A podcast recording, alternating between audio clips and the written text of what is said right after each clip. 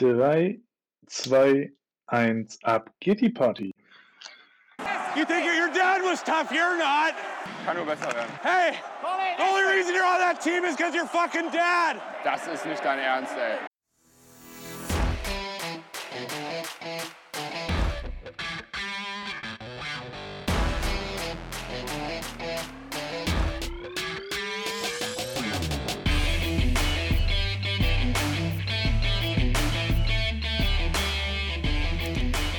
Donnerstagabend, Viertel vor elf. Äh, herzlich willkommen zur dritten Saison, zur dritten Staffel. Trash Talk, die Saison äh, 2021-22 hat begonnen heute Abend mit dem, ich glaube, 4 zu 1 Auswärtssieg der Huftiere aus München bei den Eisbären Berlin. Ähm, hallo Daniel. Hi Milan, grüß dich. Hast du das Spiel gesehen? Teile davon, ähm, ja, konnte ich sehen. Das, was ich gesehen habe, war echt hochklassig, muss ich sagen. Ein tolles Spiel, war schön zu sehen. Ähm, ein Niveau, wo ich sage, mit der Leistung gegen München reicht es scheinbar nicht für Berlin, aber mit der Leistung, die Berlin gebracht hat, glaube ich, werden sie viele in der Liga recht mühelos schlagen. Ja, Daniel ist da, André ist noch unterwegs, der kommt gleich vielleicht noch dazu. Ähm, größter Aufreger für mich bei dem Spiel war die neue Spielstandsanzeige. Äh, Inwiefern Aufreger? Ich finde die grauenhaft. Sieht aus, als hätte irgendjemand in, in Excel eine Tabelle aufgezogen und dann da rein kopiert.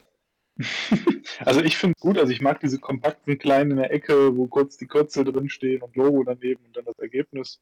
Also ich habe mich eher gefreut, anstatt da oben immer die ausgeschriebenen Namen über das ganze Bild gefühlt da zu haben. Ich fand es eher gut. Also ich muss sagen, von den ganzen verschiedenen ähm, Spielstandsanzeigen, die es so gibt, mag ich am liebsten die von äh, diesem kanadischen Sender, CBS Sportsnet. Ja, gut. Ja. Der hat auch so diese, diese Leiste da oben ist, aber das Ganze wirkt halt so edel und hochwertig und auch ein bisschen animiert und so. Ja gut, denn geil ist ja in den USA, Kanada, dass dann da oben auch angedockt dauernd irgendwelche Statistiken durchfliegen und so. Ne? Das ist natürlich dann auch nochmal ähm, ja, interessant, sage ich mal. Ja, wobei dieses, dieses andere neue, ich glaube von, von NBC war das, mit diesem, diesem Viereck, was da so beim, beim Tor das halbe Bild verdeckt, fand ich total nervig und ätzend. Also, ja, ja. Naja, aber wenn das das größte Übel ist, dann war es ein gelungener Saisonstart. Ja. Eins ist mir noch aufgefallen bei dem Spiel. Mhm. Zwischen dem Berliner Hauptbahnhof und dem Hauptbahnhof in Berchtesgaden liegen, wenn man mit dem Auto fährt, rund 750 Kilometer etwa. Mhm. Wieso haben die am Bulli-Punkt Werbung für Berchtesgadener Landbauernmilch? Weil sie scheinbar ein gutes Sponsorennetz haben, was sogar bis äh, in den Süden Deutschlands reicht. ja. Ja. Aber ich habe das äh, Spiel ähnlich gesehen wie du. Also es war sehr hochklassig und äh, mein lieber Scholli, München sehr, sehr stark. Und wenn ähm, das, was äh, im Interview hinterher gesagt wurde, stimmt und die längst noch nicht bei 100% sind, oh, gute Nacht, Marie. Plus, äh, das hatte der Winkler im Interview gesagt in der Pause, die wollen ja noch den Orly wieder zurückholen. Da sind sie wohl in Gesprächen. Ja. Ja, äh, was machen wir heute? Wir wollten ein bisschen auf die äh, heute startende Saison gucken. Und ich würde sagen, wir gehen einfach mal im Eiltempo durch die Liga, bevor wir dann einmal ausführlich auf die DEG gucken, weil da hat sich ja auch noch was getan seit der letzten Aufnahme. Mhm. Äh, gehen wir dem Alphabet nach, oder? Können wir Fang, gerne machen. Fangen wir mit Augsburg an. Ja, fangen wir an. Augsburger Panther. Ähm, haben einen neuen Trainer. Ich muss jetzt selber erstmal nachgucken, wie er heißt. Äh, aber. Schneidest aber raus, ne? haben einen neuen Trainer, weil, weil Trade Tuomi ähm, nicht mehr dort ist.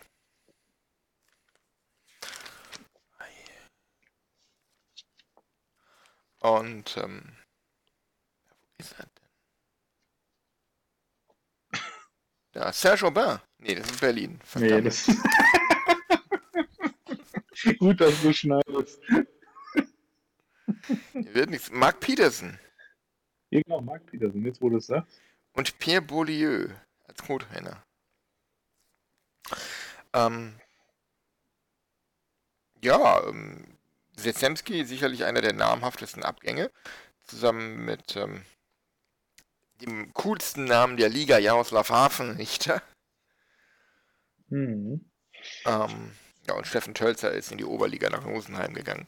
Ähm, Was seinem Niveau zuletzt auch angemessen ist. ja, klar, aber Augsburger Legende halt. Ähm, Augsburg ist für mich so eine Wundertüte. Die haben ihren, ihren Kaderstamm recht gut zusammengehalten, finde ich. Ähm, haben ihr über, ich würde sagen, nicht herausragend gutes, aber doch überdurchschnittlich gutes Torhüter-Duo gehalten. Mit Markus Keller und äh, ähm, Olivier Roy. Und ähm, Brady Lamb ist weiter da. Ähm, Adam Pale ist weiter da. Chad Nearing ist dazugekommen, da bin ich sehr gespannt, wie der sich macht in der Liga. Wieder nach seiner Verletzung. Äh, Drew LeBon ist immer noch da.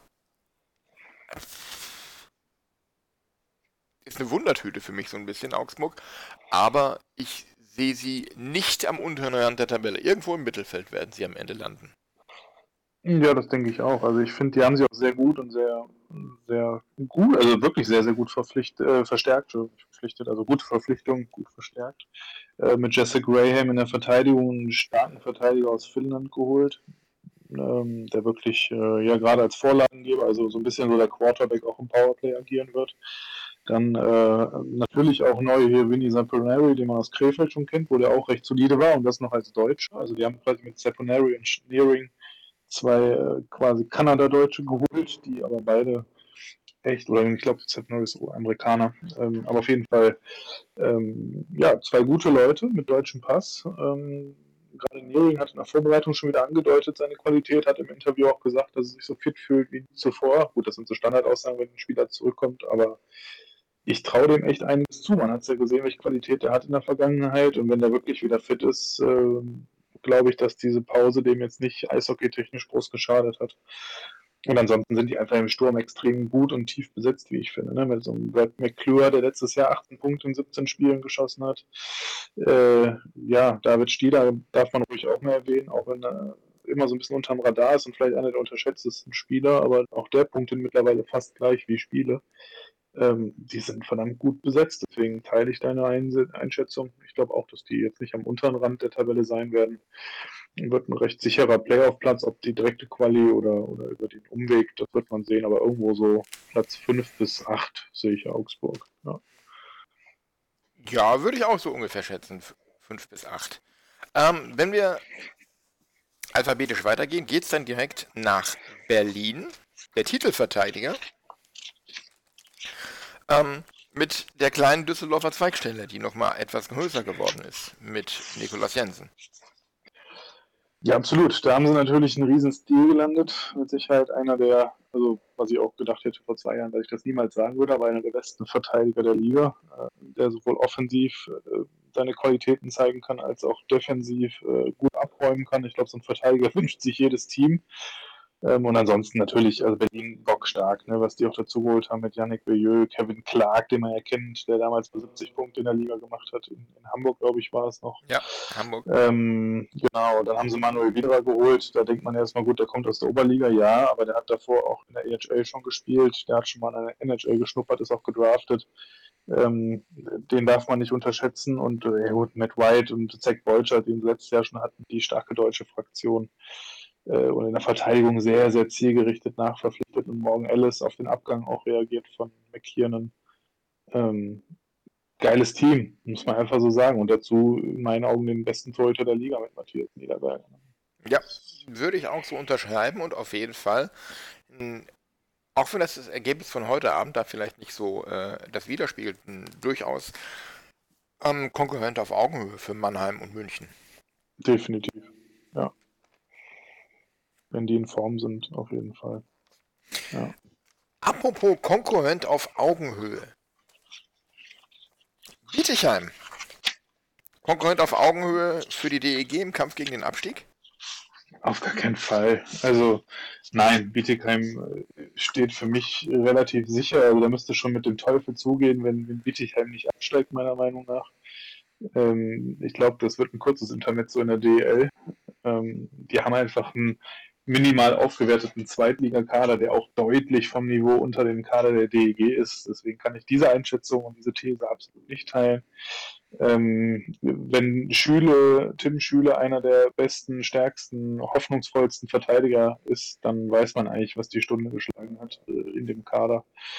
Und äh, ja, ich glaube, dass so ein einer, der wird durchaus überraschen können, so ein Riley Sheen, Matt McKnight, ähm, das sind so Spieler, wo ich sage, die haben das Potenzial, weil sie auch entsprechend viel Eiszeit bekommen werden in so einem Team, da durchaus wie damals Danny Bousquet, der mal eben 60, 70 Punkte in der DL gemacht hat, bei so einem äh, Underdog, sage ich mal, ich glaube Freiburg war es damals noch, oder dann in Kassel, auf jeden Fall, ähm, so traue ich denen das durchaus zu, also ich traue da so ein, zwei Spielern echt so einen Durchbruch zu, die dann auch in der DL bleiben, auch über die Saison hinaus. Aber die Mannschaft an sich, glaube ich, äh, es sei denn, da kommen jetzt noch große Nachverpflichtungen, die ist für mich äh, wirklich ganz unten die werden es extrem schwer haben. Ja, sehe ich ganz genauso. Ähm, hast du gesagt, ein paar bekannte Gesichter sind dabei. Tim Schüle, Alex Palbisch. Ähm, Daniel Weiß ist da, Konstantin Braun. Ansonsten ähm, kennt man die meisten Namen nur, wenn man zwischendurch auch mal DL2-Podcasts gehört hat, wenn überhaupt. Ähm, ich finde Sami Aitokalio einen sehr spannenden Transfer für, für die Torhüterposition. Ähm, ich bin ja bekanntlich ein Fan von finnischen Torhütern und fand die immer sehr unterrepräsentiert in der DEL. Diese Saison sind es ganz, sind es gleich drei und ich bin sehr gespannt darauf. Absolut, aber er war ja auch, muss man ja fairerweise sagen, klar, der hat auch zwei NHL-Spiele auf dem Buckel, aber wenn man letzte Saison guckt mit 17 Spielen und einer Fangquote von 87 Prozent und 3,5 Gegentorschnitt in Asset, ich weiß nicht, wie man es richtig ausspricht. Asset. Ja, also war richtig, das, ja, sehr das, gut. Das ist ähm, Finnisch, das ist nicht so wie Schwedisch, wo man irgendwie ja, ja. Buchstaben anders ausspricht. Genau, auf die jeden haben Fall. Eine kom komische Buchstabenkombinationen, aber die spricht man dann normal aus. ja, sehr gut. Ähm, nee, von daher, ja, Bietigheim für mich Abstiegskandidat Nummer 1, ganz klar. Ganz klar, ja. Ähm, kein Abstiegskandidat dürfte aber, glaube ich, Bremerhaven sein. Wahrscheinlich nicht. Äh, Bremerhaven hat es geschafft, was man eigentlich gar nicht glauben kann, seinen Top-Sturm zusammenzuhalten, die Paradereihe um Urbas, äh, Berlic und ähm, Jeglic. Ähm, ja, bockstark, haben sie auch in der Champions Hockey League Saison gerade mächtig für Furore. Dazu haben sie sich natürlich äh, mit dem Bruder, äh, Gott, dem Sohn von, von Tore Wikingstad äh, verstärkt, mit Markus Wikingstad. Bin ich mal gespannt, wie der sie in der DL schlägt. Das wäre ja schon ein Ding, wenn der so durchschlägt und vielleicht irgendwann ich sag mal, nicht zu gut ist, um zu den Top-Teams zu gehen und dann irgendwann so als guter, also durchschnittlich guter Ausländer bei der DLG landet und wir nochmal eine Vikingstad-Ära einläuten, dann würde ich mich eigentlich riesig freuen, denn Haare ist ja doch Programm. ähm, ja, ansonsten solides Team mit Brandon Maxwell, einen sensationell starken Torhüter, der sogar einen deutschen Pass hat. Ähm, die sind gut aufgestellt. Die werden wieder, sehe ich so wie Augsburg irgendwie. Ich sehe die irgendwo so zwischen Platz 5 und 8. Ja, sehe ich auch so. Ähm, Ross Mauerman hoffentlich jetzt auch mal eine ganze Saison fit am Start, nachdem er ja, ich glaube, über eine Saison verletzt gefehlt hat. Ja. Ähm, mein absoluter Lieblingsspieler im Kader äh, der Fishtown Penguins ist Ty McGinn. Ich finde, das ist einfach ein Wahnsinnsstürmer. Und ich bin auf äh, Reed McNeil gespannt, den mhm. äh, Verteidiger aus Kanada. Ähm, ist schon 29, bringt einiges an Erfahrung mit. Und ähm, einzige, was ich etwas skeptisch sehe, ist in der Tat die Torhüterposition. Du hast Brandon Maxwell angesprochen. Der hat sich das ja mehr oder weniger, mehr oder weniger geteilt letztes Jahr mit Thomas Pöpperle. Aber Thomas Pöpperle ist äh, nicht mehr da und da hat man als Ersatz Maximilian Franzreb äh, verpflichtet, 25 Jahre. Ja, der hat Qualität, der Mann. Ja. Ja. Doch, also doch, Maxwell klar die Nummer 1, aber Fernseher hat durchaus die Qualität dafür 15, 20 Spiele, denke ich mal. Und im Notfall haben sie einen vom HSV geholt. Als dritten. Richard Gold. Den, Jon, den Jonte. Den Jonte-Flügge. Ja. Ja, die DEG überspringen wir, die macht man nämlich nachher einmal ganz ausführlich. Genau. Ohne äh, zu cheaten, wer kommt als nächstes? Äh, ich habe das Sondernews-Heft nicht, deswegen weiß ich nicht. Ich Ingolstadt. Ad Ingolstadt, ich jetzt, ja. Klar, macht Sinn. Ingolstadt, ja. Ja, Geil. Ich bin Geiler neidisch auf den Kader. ich auch, ich auch, auch wenn Michael Garteig nicht mehr da ist. Aber der Kader ist sowas von geil. Da, ähm, ja. Fehlen mir fast die Worte, muss ich sagen. Also, ähm, auch wenn Morgan Ellis gegangen ist, Simon Schütz, Garrett Pruden, Tim Wohlgemuth, David Elsner, Petrus Palmu. Das trifft mit Sicherheit, weil der, den fand ich, wie gesagt, bockstark letztes Jahr. Der hat mir Ja. sehr, sehr gut gefallen. Ja. Ähm, Der hat sich des Öfteren einen von der Palmu gewedelt. Alter, ja, ja, ja, ja, ja. Guten Morgen. ähm, ja, und nein, also bombenstarker Kader. Und äh, ich glaube auch, dass die, äh, dass Jerome Flake äh, in Ingolstadt einen deutlich höheren Punkteschnitt erzielen wird als in Düsseldorf, weil er da die entsprechenden Vorlagen bekommt. Ich glaube, der wird da nochmal richtig steil und den zweiten Herbst seiner Karriere oder den Herbst seiner Karriere nochmal so richtig versüßt bekommen. Ähm, also den Ingolstädtern traue ich auch viel zu. Ich glaube nicht, dass es reicht, um die Top 3, sage ich mal, mit München, Mannheim, Berlin so wirklich zu attackieren, aber so mal ärgern in einzelnen Spielen und generell da so irgendwo Platz 4 bis 6 wird meiner Meinung nach Ingolstadt sich einsortieren. Da bin ich ein, bis, bin ich ein bisschen äh, weg von dir. Ich sag nämlich, die kommen sicher in die Top 4. Okay. Ähm, Die haben, die haben Flake, die haben Pieter, die haben die Fazio, die haben Simpson, die haben Chris Borg, die haben Louis-Marc Aubry, äh, Colton Jobke, Matt Bodie, Ben Marshall, David Ja, die haben, die haben einen geilen Mix aus, aus technisch versierten und körperlich spielenden Spielern. Ne? Also da Ja. sind gute Reihenmix drin, wo dann alles vorkommt. Da kriegst du auch von denen ordentlich auf die Mütze, aber hast auch mit jeder Reihe gefühlt Tor gefahren. Ja. Und mit Doug Shedden einen Trainer, der von der Ausstrahlung hier einfach wahnsinnig cool ist. Finde ich. Ja, absolut. Also, wie der da teilweise stand in seinem Mantel mit dem Bart, das hatte irgendwie was von Mafia-Krimi oder so. ja, also Ingolstadt rechnet man groß aus, aber ja, muss jetzt auch erstmal harmonieren, muss funktionieren, äh, muss man jetzt mal abwarten. Ne? Also auf dem Papier ein Team, was definitiv oben irgendwo mitspielen wird. Ja, mindestens genauso spannend wie Ingolstadt ist das nächste Team, nämlich Iserlohn. Und da ähm, hat der Trainer Brad Tepper die Tage in der Sportschau eine sehr spannende Aussage getätigt. Ähm, er hat nämlich gesagt, auf die Frage, wer denn deutscher Meister wird, dass äh, die Roosters den Anspruch haben, jedes Spiel zu gewinnen und sie deshalb natürlich auch deutscher Meister werden. Ich zitiere, da wir jedes Spiel gewinnen wollen, ist es die logische Konsequenz, dass die Iserlohn Roosters deutscher Meister werden. Ist mal eine Ansage, oder? Finde ich sympathisch, finde ich cool. Einfach mal locker daher. Ich meine, nimmt ja keiner so wirklich ernst. Und äh, klar will jedes Team, was startet, grundsätzlich deutscher Meister werden. Äh, aber man weiß es ja schon realistisch einzuschätzen. Und dass Iserlohn am Ende nichts mit dem deutschen Meistertitel zu tun haben wird, ist, glaube ich, auch jedem klar. Ähm, aber ich finde die Aussage erstmal gut und das Team da so zu pushen und zu sagen, pass auf, wir gehen jedes Spiel, weil wir es gewinnen wollen, das ist ja genau die Einstellung, die man, die man mitbringen muss als, als Sportler. Ja, also Iserlohn gehört jetzt nicht zu den Top 4, aber wenn man sich den Kader anschaut, ähm, ich sag mal so, wenn das System Tepper da funktioniert und die dann in den Playoffs da möglicherweise vor einer vollen Halle spielen und die da dann halt ähm, Tepper Eishockey, Roosters Hockey spielen und mit vollen Emotionen und voller Kapelle da rauskommen, das wird für jeden hart da zu bestehen. Ja, absolut. Wobei ich da einfach den Schwachpunkt bei denen Abwehr sehe. Die ist einfach nicht so gut, dass ich glaube, dass die äh, es packen würde, über, über mehrere Spiele ein Team wie München, Berlin, Mannheim in Schach zu halten. Also gewinnst du vielleicht mal ein Spiel, auch mit der Halle im Rücken, aber du gewinnst keine Serie.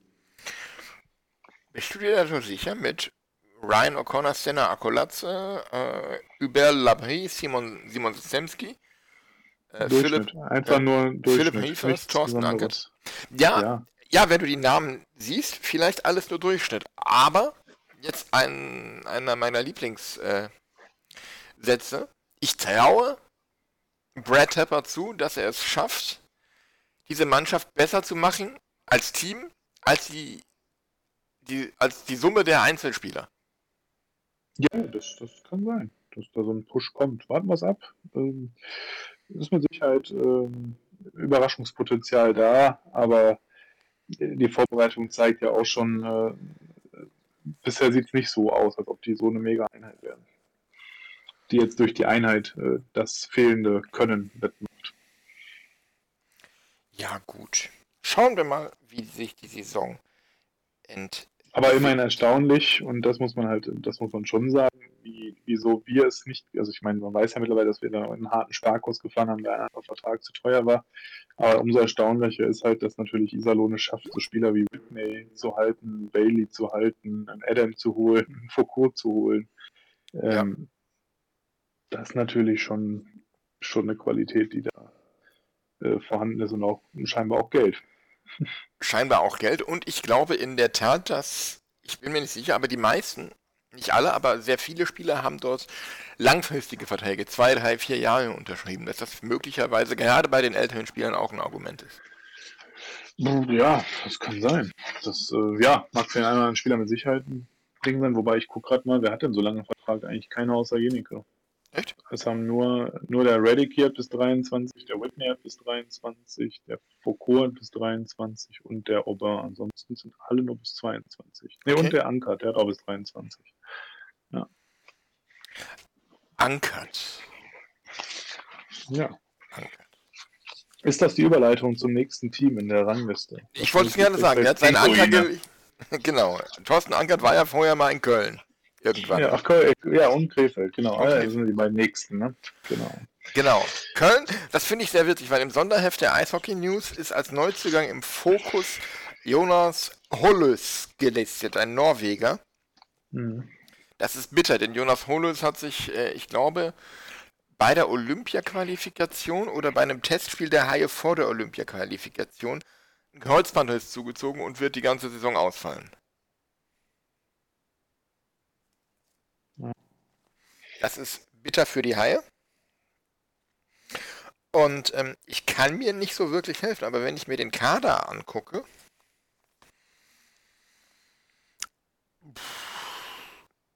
das äh, furchteinflößend sieht das nicht aus. Selbst nee, aus der EG-Sicht also, nicht. Absolut nicht. Also Köln hat für mich auch einen äußerst durchschnittlichen Kader, sehe ich tatsächlich jetzt auch nach den Nachverpflichtungen der DG, worüber wir gleich nochmal reden, äh, auf, sehe ich auf einem Augenhöhe die beiden Teams. Also ich finde Köln und DG, die tun sich dieses Jahr nicht viel. Das ist ungefähr so ein Level, finde ich. Ja, sehe ich auch so. Die haben zwar mit Thomas Pöpperle jetzt auf der Torhüterposition mal nachgelegt, weil Weizmann weg ist, aber haben immer noch Justin Poggi mit dabei, der auch immer für ein verlorenes Spiel gut ist. Ja, also beide Torhüter stehen mal für ein verlorenes und mal für ein gewonnenes Spiel. Das ist ähnlich wie bei uns. Ähm, ich glaube schon, dass unsere Goalies auch den nächsten Schritt machen. Deswegen auch hier sehe ich eine Parallele zur DEG. Äh, bei uns, genau wie bei den Kölnern, verliert der Torhüter mal ein Spiel und mal gewinnt er eins. Ähm, aber in Summe ist der Kader, die haben halt starke U23-Spieler, das, das, muss ich sagen. Die gefallen mir da gut mit, mit Senhen und Ukbikile in der Verteidigung. Das ist bockstark zwei junge Deutsche, die gefallen mir beide richtig gut, muss ich sagen. Gut, aber was bringen die dieses Jahr schon? Ne? Äh, das ist halt noch die Frage. Bikili glaube ich schon, dass der jetzt so etabliert da reinkommt. Senhen, mal gucken. Dann haben sie jetzt noch den Silah verpflichtet, der mit Sicherheit ein gutes Kaliber ist. Ja. Muss man sagen. Und ja, offensiv wird viel abhängen, was Tourisson macht. Ne? Wird absoluter Führungsspieler werden in der Mannschaft. Der muss da auf jeden Fall seine Rolle einnehmen. Natürlich bin ich auch sehr gespannt, was Kamera in Köln leistet. Ähm, da befürchte ich so ein bisschen, dass er da vielleicht so ein bisschen untergeht. Ähm, ja gut, das ist ja. dann aber sein Problem.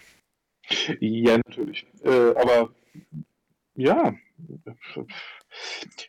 kann, kann funktionieren, kann aber auch voll in die Buchse gehen. Also äh, Köln ist für mich so eine Mannschaft, die kann, wenn sie einen richtig geilen Lauf hat und alles zusammenkommt, können die auf Platz 5 kommen äh, wo ich sie so maximal sehe, wenn wirklich alles perfekt läuft, aber die können auch genauso gut äh, Platz vor Bietigheim stehen am Ende. Können sie, ja. Ähm, jetzt kommen wir zu der Mannschaft, die nach eigener Aussage, beziehungsweise nach Aussage des äh, ähm, Geschäftsführers und Torwarttrainers äh, um die deutsche Meisterschaft mitspielt. Mhm. Die Krefeld Pinguine. Mhm. Diese Aussage finde ich noch witziger als die von Iserlohn. Weil ich sehe da in Krefeld überhaupt keine echte Grundlage für. Ja, ich glaube, das war auch einfach nur Ironie. Ja, äh, Also ich glaube, er war auch so ein bisschen angepisst über diese Frage, dass man ähm, genau. einem Geschäftsführer diese, diese Frage stellt. Ähm, ich glaube, er hat das. Er hat ja Twitter, einen Twitter-Account, die Pinguine haben keinen. Und er hat da, glaube ich, auch zu geschrieben, dass es eine blöde Frage ist, weil ähm, ein Geschäftsführer könne ja nicht sagen, dass eine andere Mannschaft als die eigene Mannschaft Meister wird. Ja, Doch, kann man sagen. Aber ich verstehe auch die Einstellung, muss ich sagen. Also wenn ich äh, irgendwo so ein Team führen würde, würde ich auch sagen, klar werden wir Meister. Das war logisch, dass ich davon ausgehe, dass wir Meister werden. Das ist ja mein Ziel. Ich gehe in die Saison, um Meister zu werden. Das ist ähnlich wie die Aussage von Bill Tepper. Eigentlich finde ich die gar nicht so viel unterschiedlich, muss ich sagen. Im, Im Kern ist es die gleiche Botschaft. ja. Aber der Kader von Krefeld, ich weiß nicht. Ja, das ist für mich äh, ist Krefeld äh, Abstiegskandidat Nummer zwei nach, direkt nach den Bietigheimern. Ähm, Kader wurde in meinen Augen sehr wirr äh, aufgestellt. Also ich sehe kein Konzept in Krefeld, das ist so das Problem. Ne? Die, die Verpflichtungen, man erkennt nichts, was haben die vor, man erkennt von denen, die gehalten wurden, nicht, was haben die vor. Irgendwie ist das alles so, ja, halt so wie so ein Spielzeug von einem jungen russischen Investor. Ach, äh, ach ja, ist ja ein junger russischer Investor. Ja, ne, also allein im, im Tor ist da keiner für mich, der das Potenzial hat, ein ernstzunehmender DL-Starter zu werden. Nicht Nikita Quapp, nicht Sergei Belov, äh, Oleg Schilin sagt mir gar nichts. Ja, und in der Verteidigung. deutschen Pass. Ja, schön. Aber Quapp, der ist einer für die Zukunft, aber nicht jetzt. Also das wird ein richtig guter mit allen 18 Jahren, die er jetzt ist. Ähm, wird 19 während der Saison. Der ist jetzt mit Sicherheit noch bei weitem nicht ein äh, Starter, aber das wird in Zukunft definitiv ein guter Goalie, da bin ich schon von überzeugt. Ich glaube schon, dass er da auch durchaus nochmal nach Nordamerika rüberschielen wird. Ja, und ansonsten wird Krefeld wahrscheinlich sehr viel von der ersten Reihe und um Lucas Lesio abhängen und äh, hoffen, dass die Reihe mehr produziert, als sie hinten reinkriegen. Ja, wo man natürlich aus Düsseldorfer Sicht sehr neidisch rüber gucken muss, und das ist nicht Leon Niederberger, aber ähm, es ist Lucenius. Ähm, und man hörte, dass wohl auch die DEG ihn ja durchaus verpflichten wollte. Ähm, aber dann ging das nicht, weil er dann noch Vertrag hatte bei seinem alten Team. Und irgendwie hat sich das dann doch alles erledigt. Jetzt ist er in Krefeld gelandet. Ähm, Habe ich ein bisschen bedauert, muss ich sagen. Also Lucenius hätte ich auch gerne wieder in Düsseldorf gesehen. Ähm, das war mit Sicherheit nochmal eine gute Verpflichtung für Krefeld. Ja, stimmt. Stimmt. Aber ob der das, den Kahn dann aus dem Dreck zieht, Also ich sag mal so, der Sturm wird für das eine oder andere Tor gut sein, wird aber auch stark in Abhängigkeit sein, wie stark schläft, schlägt der Beri, Berljov und Savolic, wie kann er an seiner alten Leistung nochmal anknüpfen. Bracco wird natürlich wichtig, Jeremy Bracco, der Neukam aus Finnland, der da aber auch ganz ordentlich gepunktet hat soweit. Ähm, wie wird der einschlagen? Kann Alexander Blank den nächsten Schritt machen? Der war letztes Jahr einer der Shootingstars in dem Team. Ähm, sind so ein paar Faktoren, wo die halt, ja, wo ein bisschen Glück jetzt auch vielleicht dazu gehört, dass der eine oder andere einen Durchbruch schafft oder ein besonderes Jahr hinlegt. Passiert das nicht und auch so Leute wie ein Bergström, der jetzt so zum Ende seiner Karriere hinzugeht, äh, baut entsprechend auch von der Leistung so ein Stück weit ab, dann kann das echt ganz, ganz düster werden für Krefeld. Ja. Ja, und dann die Mannschaft, über die André und ich letzte Woche groß gesprochen haben, wo wir uns beide ein bisschen aufgeregt haben. Die Adler Mannheim. Die Adler Mannheim. Sicherlich vom Kader her einer der Top-Favoriten auf die Meisterschaft. Aber zu welchem Preis? Ja, äh, das äh, bleibt natürlich die Frage, äh, wie, müssen ja ordentlich Geld in die Hand genommen haben. Ich meine, klar, man, man hört ja immer wieder, es gibt ja dieses Jahr so Klauseln in den Verträgen der Spieler, wo es dann auch in Zuschauerabhängigkeit entsprechend mehr Gehalt gibt. Je nachdem, wie viele Zuschauer kommen, steigt dann das Gehalt, Bonuszahlung etc. Keine Ahnung, also steckt auch nicht drin in diesen Verträgen, aber man hörte es so in Interviews, die man mal so vernommen hat, ähm, ja, Wahnsinnskader. Also wenn man sich den Sturm anguckt, da wird einem ja aus DEG-Sicht schon Angst und Bang, wenn die dann auflaufen, wenn man die sieht. Wolf, Desjardins, Rendulic, der Ishakov, wo ich glaube, der hat unfassbares Starpotenzial, die Liga in Grund und Boden zu schießen. Äh, Wohlgemut, Plachter, Kremmer, Bergmann, Eisenschmidt, Swartz, Dors, auch Nigel Dors, mega Verpflichtung. Also sie haben ja gefühlt vier gleichwertig hohe, gute Reihen am Ende da, die allesamt erste Reihe in jedem normalen Team in der DEL wären. Ja. Das ist schon, ist schon richtig krass. Also das ist schon echt übel. Da ist auch ein bisschen, äh, also ich weiß nicht, ob es der Liga so gut tut, wenn wir jetzt wirklich, ja, sich immer mehr rauskristallisiert, dass wir mit Mannheim, München, jetzt vielleicht noch Berlin, die jetzt ja auch nochmal mächtig investiert haben, letzten, letztes Jahr und dieses Jahr, da so drei Mannschaften ähnlich wie in der Bundesliga haben, wo dann auch meist so zwei, drei Teams äh, da vorne sind und der Rest guckt halt wieder die Plätze dahinter so arrangiert. Und das sind halt Kader, muss man einfach so sagen. Wenn, wenn nicht alles schief läuft, gewinnst du gegen dieses Team nicht eine Serie über sieben Spiele. Das heißt, es steht jetzt eigentlich schon fest, dass Mannheim mehr oder weniger sicher bis ins Endspiel einziehen wird. Außer dem Treffen im Halbfinale schon auf München, aus welchem Grund auch immer. Ähm, brutal einfach brutal. Ja, absolut. Also bockstarker Kader. Äh, ich freue mich schon auf äh, Ilari Melat, ähm, der finnische Abwehrhühne. Ähm, den zu sehen wird äh, für mich äh, nur für heute, glaube ich, weil es einfach ein Spielertyp sein dürfte, den ich mag. Und ähm,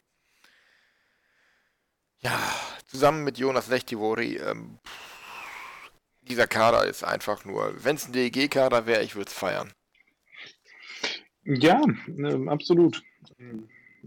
Der Kader regt, also das ist jetzt eine Debatte, will ich jetzt mit unserer Saisonvorschau nicht lostreten, aber da würde ich mir dann doch irgendwie so ein Capit wünschen, der zulässt, dass, dass es alles mehr auf einem Niveau bleibt und dann nicht äh, ein, zwei, drei Teams gefühlt durch gewisse Sponsoren im Background äh, investieren können, die so lustig sind. Und der Rest der Liga muss irgendwie gucken, dass er irgendwie überlebt. Ähm, äh, für mich geht da ein bisschen sportlicher Reiz verloren. Also wenn ich so eine Mannschaft habe wie jetzt Mannheim, da bin ich irgendwie so realistisch und so ein bisschen, so da fehlt mir dieses Sportler-Ehrgeiz. Wenn dann so ein Team, dann so ein kleines Team wie jetzt die DEG im Verhältnis dann 5-0 aus der Halle ballert, kann ich mich da als Fan wirklich drüber freuen? Was ist daran toll, wenn eine solche Mannschaft mit dem Kader eine Mannschaft für die DEG abschießt? Ja, genau. Also da geht mir der Reiz am Sport einfach verloren, weil das Einzige, was toll wäre, wäre, wenn ein Team wie die DEG gegen ein Team wie Mannheim es schafft, einen Punkt zu holen. Das wäre was, wo man sagen müsste, boah, Respekt, geile Leistung DEG. Aber ganz ehrlich, Mannheim kann ein solches Spiel nicht gewinnen. Also für sich gewinnen im Sinne von, man ist hinterher so, wow, tolles Spiel, weil eigentlich kann man dann höchstens mal verlieren, wenn sie einen richtigen Scheiß-Tag haben.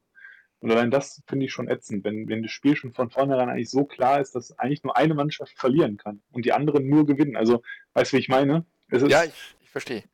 Also, so von der ganzen Einstellung, Haltung, ja. Und deswegen so Kader wie München, Berlin und Mannheim stören mich einfach in meinem Idealbild vom, vom Sport, wo ich zugucken möchte, wo ich möchte, dass jedes Spiel spannend ist, auf Augenhöhe, wo man bis zum Schluss zittert. Klar, gehört das dazu, dass man zwischendurch ein 5-0 dabei ist. Egal, wer gegeneinander spielt, das kann immer mal passieren. Aber mit dem Kader sind wir uns doch alle einig, da wird regelmäßiger mal das ein oder andere Team deutlicher das Nachsehen haben in dieser Saison. Ja, das sehe ich auch so.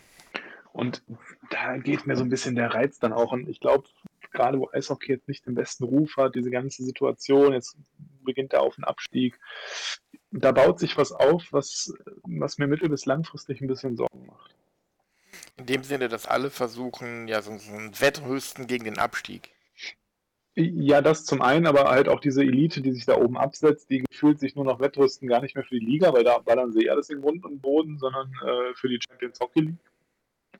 Ähm, ja, ja, ich bin gespannt, wo das hinführt. Aber ich bin immer, ich mag es, die guten Spieler zu sehen. Ich möchte auch gute Spieler in der Liga sehen, aber äh, mir, gleichmäßig verteilt.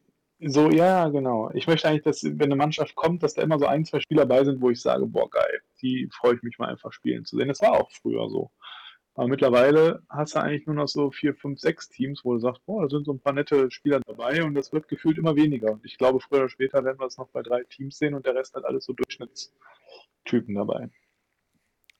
Ja, sehe ich ähnlich.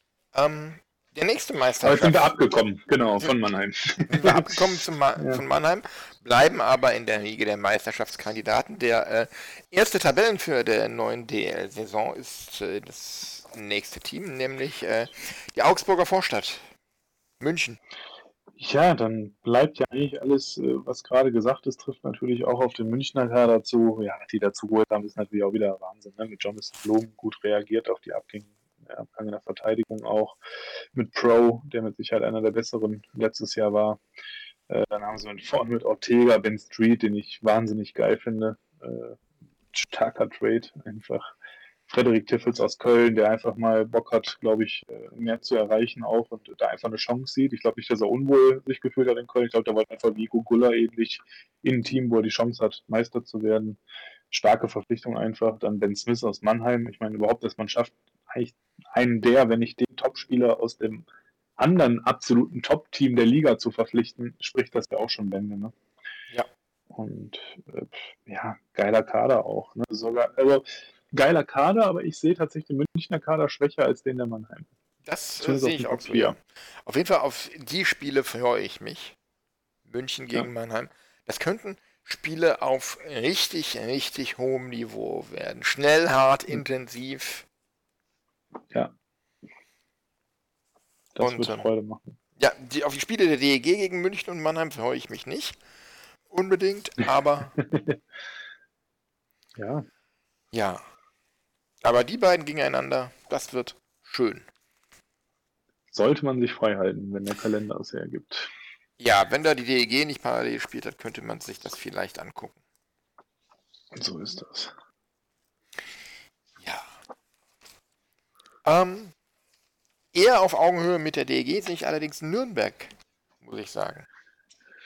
Nürnberg, ja, die sind für mich dieses Jahr so ein bisschen schwierig einzuschätzen. Ne? Nürnberg äh, haben natürlich auch stark zu kämpfen und bluten gehabt finanziell nach dem Abgang von Thomas Sabo. Ähm, haben's, äh, ja, haben sich aber auch, haben wie einen kompletten Umbruch eigentlich hinter sich. Man sieht im Sturm, ist gefühlt nur neu.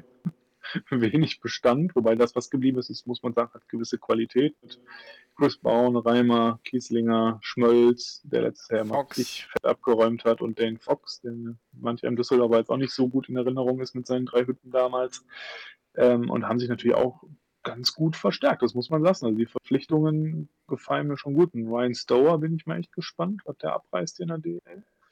Äh, Tyler Sheehy, auch mit Sicherheit kein schlechter. Dann haben sie natürlich Charlie Young von uns geholt, der, glaube ich, auch in Nürnberg einen großen nächsten Schritt machen wird. Also dem traue ich dieses Jahr richtig was zu. Und ja, Marco Friedrich aus Iserlohn, gut, ist halt ein bisschen Auffüllen des Kaders. Ne? Und äh, ja, Gregor mit Laut da unten noch. Äh, ja, also Sturm schon mal solide. Ne? Also einfach solide. Äh, Blake Parle in der Verteidigung natürlich überraschend, dass, äh, dass sie den holen konnten. Das ist ja. mit Sicherheit eine starke Verpflichtung. Ich bin echt gespannt, aber ich bin bei dir, die sind, sehe ich auch so auf DEG-Niveau, ja. Ich glaub, Andrew Bodnarchuk, Bodnarchuk natürlich auch, auch weiterhin eine. Säule in der ja. Verteidigung. Ja. Ja, und ich finde, ähm, auch wenn das Thema heute nicht so im Fokus steht, Nürnberg hat wieder mal mit die schönsten Trikots der Liga. Habe ich noch gar nicht gesehen. Keine Ahnung, kann ich nichts zu sagen. Schön so Aber... Ton, in Ton blau und weiß und, und ich glaube, das okay. heute ist, ähm, ist noch gar nicht vorgestellt, aber äh, so ein bisschen NHL-Style vom Look her, die einen in das Heimtrikot in zwei unterschiedlichen Blautönen mit ein bisschen Rot dabei. Das dann in weiß und hellgrau mit ein bisschen blau und rot. Also richtig schick und elegant und edel und also nicht so wie bei der DEG. Hör mir auf. Aber jetzt mal nochmal zu den, zu den Nürnbergern. Ähm, der Schwachpunkt Torhüterposition? Treutle und Sharipov. Solange heute Treutle, sich nicht verletzt und nicht in Formtief fällt, kann das funktionieren. ja, weil letztes Jahr war er tendenziell eher gefühlt die ganze Saison im Formtief. Ja. In den Spielen gegen Also die glaub- DEG kann er das auch gerne weiter sein. Ja, also ich glaube, das könnte so ein Knackpunkt werden. Also ähm, bin ich bei dir. Funktioniert Treutle, kann Nürnberg äh, um die Playoffs spielen. Funktioniert Treutle nicht, werden sie vielleicht irgendwo Platz 11 bis 13 oder 14 landen. Genau. Ähm, wer meiner Meinung nach auch so in dieser Region landen wird, irgendwas so zwischen, ich sage mal, Platz 7 und Platz 12, ähm, ist Schwenningen. Schwenningen. Ja. Christoph Kreuzer, den ich öfter hier im Cast treffe beim Getränke einkaufen. Der hat ja irgendwie scheinbar wohnt der hier in Cast durchaus. Äh, also gefühlter Nachbar von mir. Ähm, ja, äh, auch die haben sich natürlich geil verstärkt und haben durchaus aufhorchen lassen mit dem Ramage aus Berlin. Ne? Und natürlich mit Olymp aus Düsseldorf, ganz klar. Äh, Das war schon auch. Also ein Abgang, wo ich sage, ja, so moralisch tat der weh, aber sportlich zuletzt, was Olymp in Düsseldorf gezeigt hat, muss ich sagen, konnte ich den Abgang ganz gut verschmerzen. Ähm, bin aber gespannt. Vielleicht braucht er auch mal einen Tapetenwechsel, um nochmal anzugreifen, wenn er in Schwenningen einschlägt und da nochmal sich richtig wohlfühlt und richtig Bock hat. Traue ich ihm nochmal einen guten Sprung nach vorne zu, zu seiner letzten Saison bei der DEG. Dann haben sie noch Karatschun von uns noch äh, abgeluchst, was ich schade fand. Den hätte ich sehr, sehr gerne in Düsseldorf behalten, muss ich sagen. Der hat mir letztes Jahr richtig gut gefallen. Mhm. Und auch Max Görz aus, aus Wolfsburg fand ich auch, der hat mir richtig gut auch dort gefallen. Auch das war eine gute Verpflichtung meiner Meinung nach. Und mit Patrick Lund bin ich mal gespannt. Kommt aus Schweden, hat er auch nicht so schlecht gescored. Der könnte, glaube ich, in der DL auch gut Fuß fassen. Und wenn man dann sieht, dass sie noch die Spring-Zwillinge haben, ähm, da kann man, glaube ich, den Abgang von einem Turesson beispielsweise ganz gut verkraften. Sehe ich auch so. Ja, weiß eigentlich, wer äh, Kapitän in Schwenningen ist? Wahrscheinlich Johannes Huss, nein, keine Ahnung. Travis Turnbull. Ah, Travis, ja, stimmt. Ja, Travis Turnbull, logisch. Aber Huss ist, glaube ich, sogar Assistent oder so. Kann das sein? Oh. Das weiß ich, nee, warte mal, der Huss. Die, die drei waren noch. Nee, wahrscheinlich nicht. Der hat jetzt auf jeden Fall seinen Vertrag verlängert, der Kollege Huss. Nochmal um zwei Jahre. Der ist jetzt mit mindestens 224 in Schwenningen. Ähm, Assistenten sind Kobe Roback und Maximilian Hardhaschek. Ah, ja. ja. Ja. Colby Roback.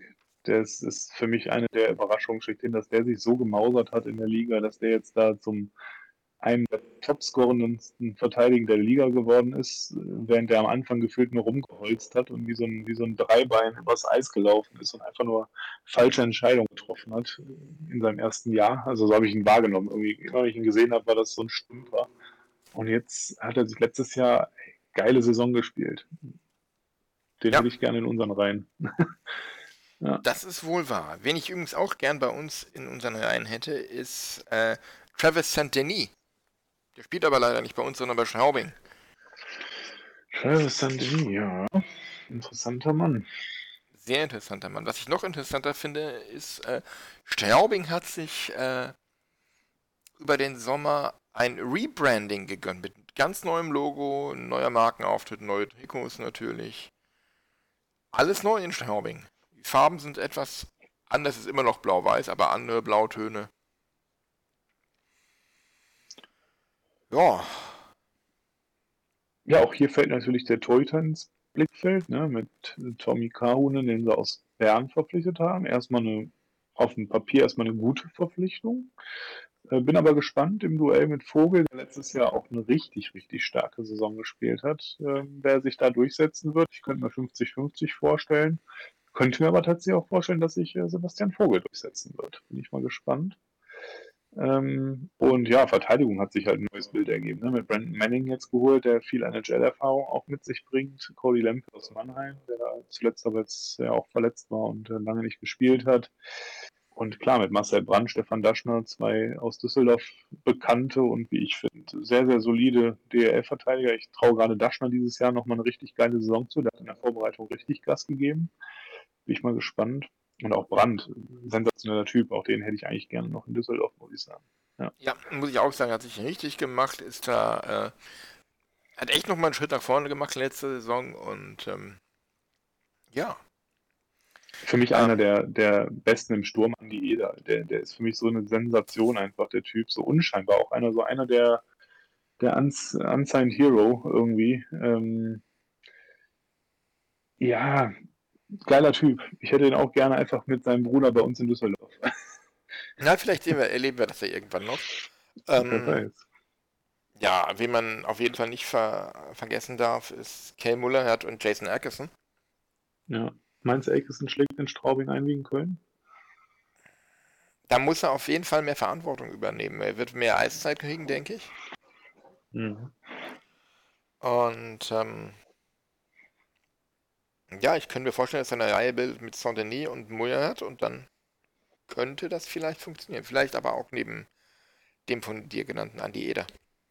Ja, spannend. Also Akeson war ja in Köln nicht so beliebt, äh, weil er äh, durchaus äh, so den Ruf hatte, jedem Zweikampf aus dem Weg zu gehen, was man nicht so gerne sieht. Ähm, ich bin gespannt, ob der in Straubing nochmal zündet und an die Leistung aus Köln anknüpfen kann. Bin ich echt gespannt.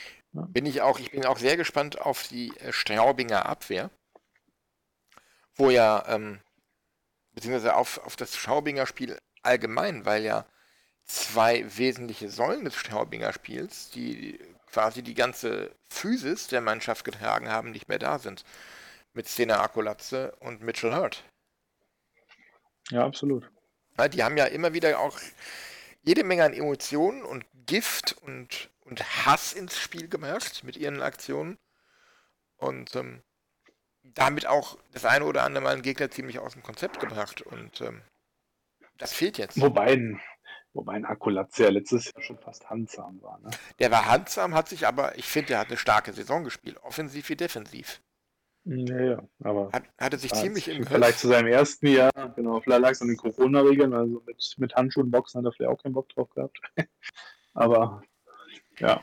Ja, aber vielleicht brauchte er wirklich so eine Saison, um sich an die Liga zu gewöhnen und jetzt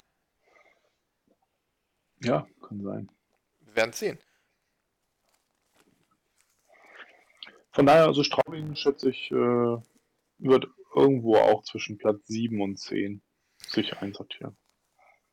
Ja, und wo würdest du Wolfsburg einsortieren? Wolfsburg, ja, die fallen mir dieses Jahr echt schwer. Also wenn ich so den Kader anschaue, fällt es mir echt schwer, da eine Einschätzung abzugeben. Aber ich glaube, die werden nichts mit dem Abstieg zu tun haben die werden auch meiner Meinung nach irgendwo so sieben bis zehn sich einordnen. Ähm, also sehe ich ähnlich wie Straubing, so auf einem, einem Level irgendwie. Ja, konnten einige bekannte, erfolgreiche Spieler wie Rack oder Festerlegen oder ein Fohl, der jetzt ja auch nach Verletzung letztes Jahr wieder eine ganze Saison hoffentlich mal wieder spielen kann, oder Machacek, den wir auch noch aus Düsseldorf kennen, halten und hat sich dann mit Chris de Sousa aus Schweden verpflichtet, Darren Archibald aus der Eishockey League in Österreich, der aber auch schon NHL-Erfahrung hat. Bin ich auch mal sehr gespannt auf den, muss ich sagen. Und äh, Trevor Mingoya aus Finnland, der da überragend gepunktet hat, muss man sagen, in 23 Punkten in 21 Spielen. Äh, auf den bin ich auch sehr gespannt. Also da sind schon ein paar Kaliber, auch in der Verteidigung mit John Murray, auch kein schlechter. Klar, wer eine Gruppe aus Mannheim, ob erwähnenswert oder nicht, kann Daniel Kreuzer ja mal beurteilen oder Ashton Rome. Aber ähm, am Ende des Tages äh, Wolfsburg eigentlich wie jedes Jahr. Ne? Die werden ihre Leistung aufs Eis bringen, haben jetzt mit Mike Stewart einen Trainer, der in Augsburg geglänzt hat, in Köln gescheitert ist, brutal. Aber ich sehe Wolfsburg eher so wie Augsburg und wenn er da halbwegs das aufs Eis bringt mit dem Team, was er damals in Augsburg aufs Eis gebracht hat, dann kann Wolfsburg auch eine Überraschung werden und vielleicht sogar an Platz 5, 6 anklopfen. Äh, auch wenn Philipp Huggisser jetzt gerade noch gegangen ist? Auch wenn der gegangen ist. Philipp Huggisser, alles gut, äh, schicker Typ, guter Wumme, aber mit Sicherheit kein, kein Spielentscheidender für, für Wolfsburg und die werden mit Sicherheit auch nochmal einen nachholen. Das, äh, ja, kann durchaus passieren. Ähm, ja, und damit haben wir die 14 eigentlich irrelevanten Teams durch und kommen zur DEG. Die hat sich ja nach dem. Was heißt hier irrelevant, Milan? Was soll das?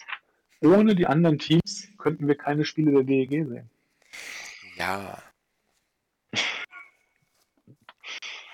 Immer diese Arroganz. Ich kann das nicht leiden. Ja, äh, Ich wollte dich nie aus dem Konzept bringen. Äh, ja, die DEG hat letzte Woche, nachdem André und ich ja unsere Folge aufgenommen haben, direkt nochmal zwei Spieler rausgehauen. Mit äh, äh, Jonas Järvinen in der Verteidigung kam dann endlich der lang ersehnte Ersatz für Marc Zanetti. Äh, zufrieden damit? Sehr. Äh, erinnert mich ein bisschen an, an Nikolas Jensen, nicht ganz so offensiv, aber was die Offensive angeht, er ist ein Hühne. Ich glaube, der geht kompromisslos rein, was man so liest und, und sieht. Äh, Freue ich mich drauf. Also ich glaube, eine richtig starke, gute Verpflichtung.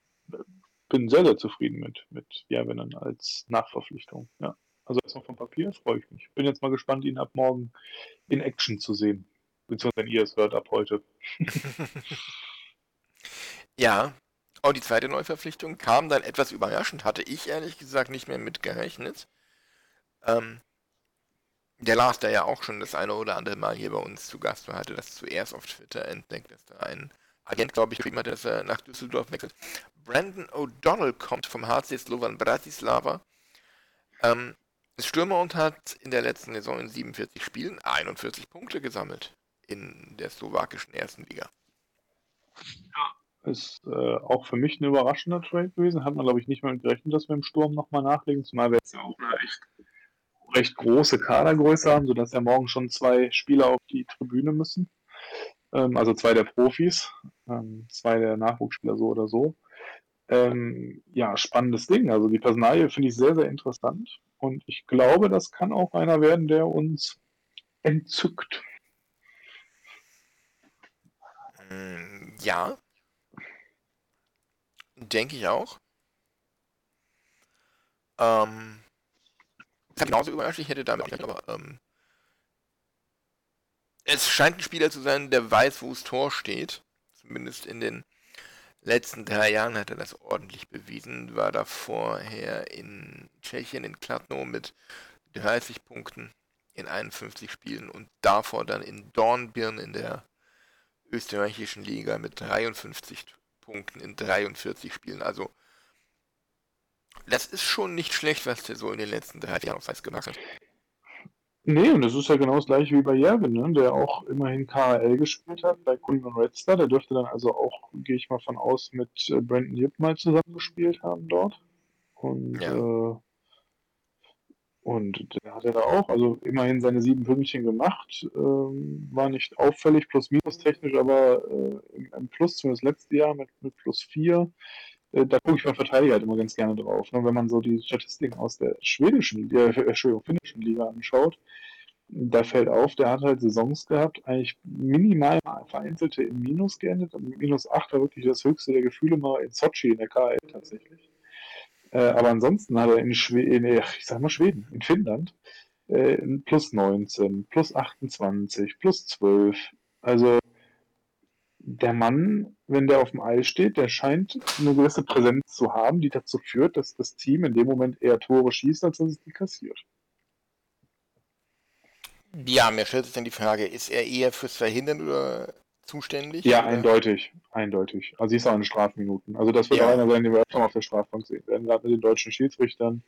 Ich hoffe nicht, er knüpft an seine Zeit 11, 12, 12, 13. Er ist jetzt ja auch reifer und älter geworden, aber so einen Typ mit 120 Strafminuten brauchen wir mit Sicherheit nicht. Wir wollen ihn auf dem Eis sehen.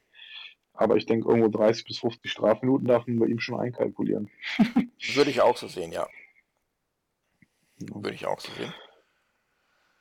Ähm, Da wollen wir der Reihe nach vielleicht den Kader nochmal anschauen. Wollen wir Ja, gerne. Tor anfangen ganz kurz. Äh, wenn wir das schauen, Henrik Hane, Mirko Pankowski, da haben wir ja schon viel in unseren Folgen immer drüber diskutiert und gesprochen. Da warst du ja auch einer der großen Kritiker in der Vergangenheit und äh, sagst, das reicht dir eigentlich nicht an Qualität im Tor. Siehst du das immer noch so oder traust du den Jungs jetzt dieses Jahr ich auch sehe den das nächsten immer Schritt noch zu? so. Ich sehe das in der Tat immer noch so. Mhm. Und gerade weil wir äh, bei den Feldspielern so sehr gespart haben, sehe ich das erst recht so, weil ich denke, auf die Torhüter wird es ganz besonders ankommen in dieser Saison. Und ähm, sorry, das reicht mir nicht. Okay. Ja, Ich, ich lasse mich gerne überraschen und eines Besseren belehren, aber mir persönlich reicht das nicht. Also es gibt ja eine entscheidende Umstellung im Tor, das hat die DG heute auch nochmal kommuniziert, es war ein Interview von, von Harold Price irgendwo zu lesen. Diese äh, äh, feste Rotation wie im letzten Corona-Saisonjahr wird es nicht mehr geben. Also der wird jetzt ganz klar nach Leistung aufstellen bei den Torhütern. Und Mhm. äh, das ist für mich vielleicht das entscheidende Zünglein in der Waage, weil letztes Jahr wusste ja quasi jeder, ich bekomme wieder meine Einsätze. Und jetzt weiß man, wenn ich nicht performe, bekomme ich keine Einsätze. Das ist eine andere psychologische Herangehensweise. Und die könnte natürlich für den einen vielleicht zu viel Druck sein und verkackt, könnte aber auch zu einer extrem starken Performance führen, weil sie sich gegenseitig so pushen, weil die genau wissen, da sitzt mir direkt einer im Nacken, der auf Augenhöhe ist. Ähm, darauf hoffe ich natürlich. Das muss der Effekt sein, den wir erleben auf der Torhüterposition. Ja, ich finde das, ich finde das gut. Ich habe ja auch dieses, dieses, diese Notation immer sehr kritisch gesehen letzte Saison. Weil ich der Meinung bin, so ein Torhüter braucht zwei, drei Spiele, um in seinen Rhythmus zu kommen. Dann ist er gerade drin und wird sofort wieder rausgerissen, weil dann wieder rotiert wird. Deswegen ähm, finde ich es gar nicht schlecht, dass man sagt, okay, wir stellen nach Leistung auf und wer gerade den besseren Lauf hat, der spielt eben. Und wenn da dann einer 20, 25 Spiele am Stück machen sollte, weil er halt, halt heiß gelaufen ist und uns ein Spiel nach dem anderen gewinnt, weil er in, in, in 20 Spielen 16 Shutouts rausfischt, dann so sei es. Ja. Dann bin ich der Erste, der hier zu Kreuze kriegt und Abbitte leistet. Sehr Ähm. gut, da komme ich dann drauf zurück. Ja, Ja, dann gucken wir doch mal auf die Verteidigung, Milan. Ähm, sehr deutschlastig. Ja. Äh, mit Jervin und Komiski zwei Verteidiger. Was sagst du zu Komiski? Hast du dich auch sehr gefreut, dass er nochmal verlängert hat und das auch direkt für drei Jahre? Ja, finde ich großartig. Äh, definitiv ein sehr, sehr wichtiger Baustein in der Verteidigung. Ähm, läuferisch gut, spielt einen sehr guten ersten Pass, ist für, einen- für einen Aufbau ganz, ganz essentiell. Und ähm, dass er ähm, bleibt, ist einfach ja, stark. Hm, denke ich auch. Also Komiski für mich läuferisch der beste Verteidiger der Liga. Ähm, deswegen, da hätte ich nie gedacht, nachdem also viele Verträge auch aufgelöst werden mussten oder Spieler dann doch gegangen sind, dass ausgerechnet so ein starker Verteidiger sich für einen Verbleib bei uns entscheidet. Ich kann mir schon vorstellen, dass er durchaus Angebote aus der Liga hatte, auch woanders hinzugehen, vielleicht sogar für mehr Geld. Ähm, wer weiß. Ähm, also er muss sich in Düsseldorf wohlfühlen. Und das ist, glaube ich, eine gute Voraussetzung. Zum einen das und zum anderen, er ist auch schon 34 und wir haben ihm jetzt einen Dreijahresvertrag bis 24 gegeben. Vielleicht hätte er woanders viel, möglicherweise auf eine Saison gesehen, mehr bekommen, aber Ja. halt dann nur einen Jahresvertrag. Genau, ja, das, das wird sehr wahrscheinlich so sein. Ja, ähm, mir fehlt so ein bisschen wirklich ähm, die Torgefahr an der blauen Linie. Ja, da muss Ebner wieder zünden und Novak mal seine, seine Eric Carlson-Moves erfolgreicher gestalten. Also ich sehe da leider keinen, der da irgendwie groß für Torgefahr sorgen könnte, äh, in Überzahl oder so. Zumindest nicht regelmäßig. Mhm. Das fehlt mir da ganz extrem, dass uns da die taktische Variante fehlt, äh, in Überzahl einfach mal an die blaue Linie zurückzulegen und dann fackelt da einer drauf.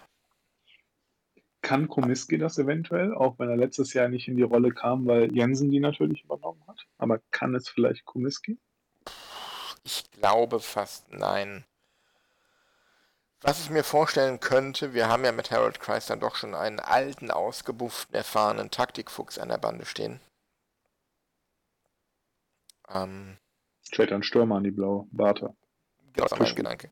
Kyle Kaminski ist ja eher so ein Typ Quarterback, der Schlittschuhläufer stark ist und der ähm, den Puck gut verteilen kann, aber ähm, so der, der schussgewaltige Scharfschütze, der dann da ähm, so einen auf, auf äh, Undercover Tory oder Undercover, Undercover Headlund macht, das ist er einfach nicht.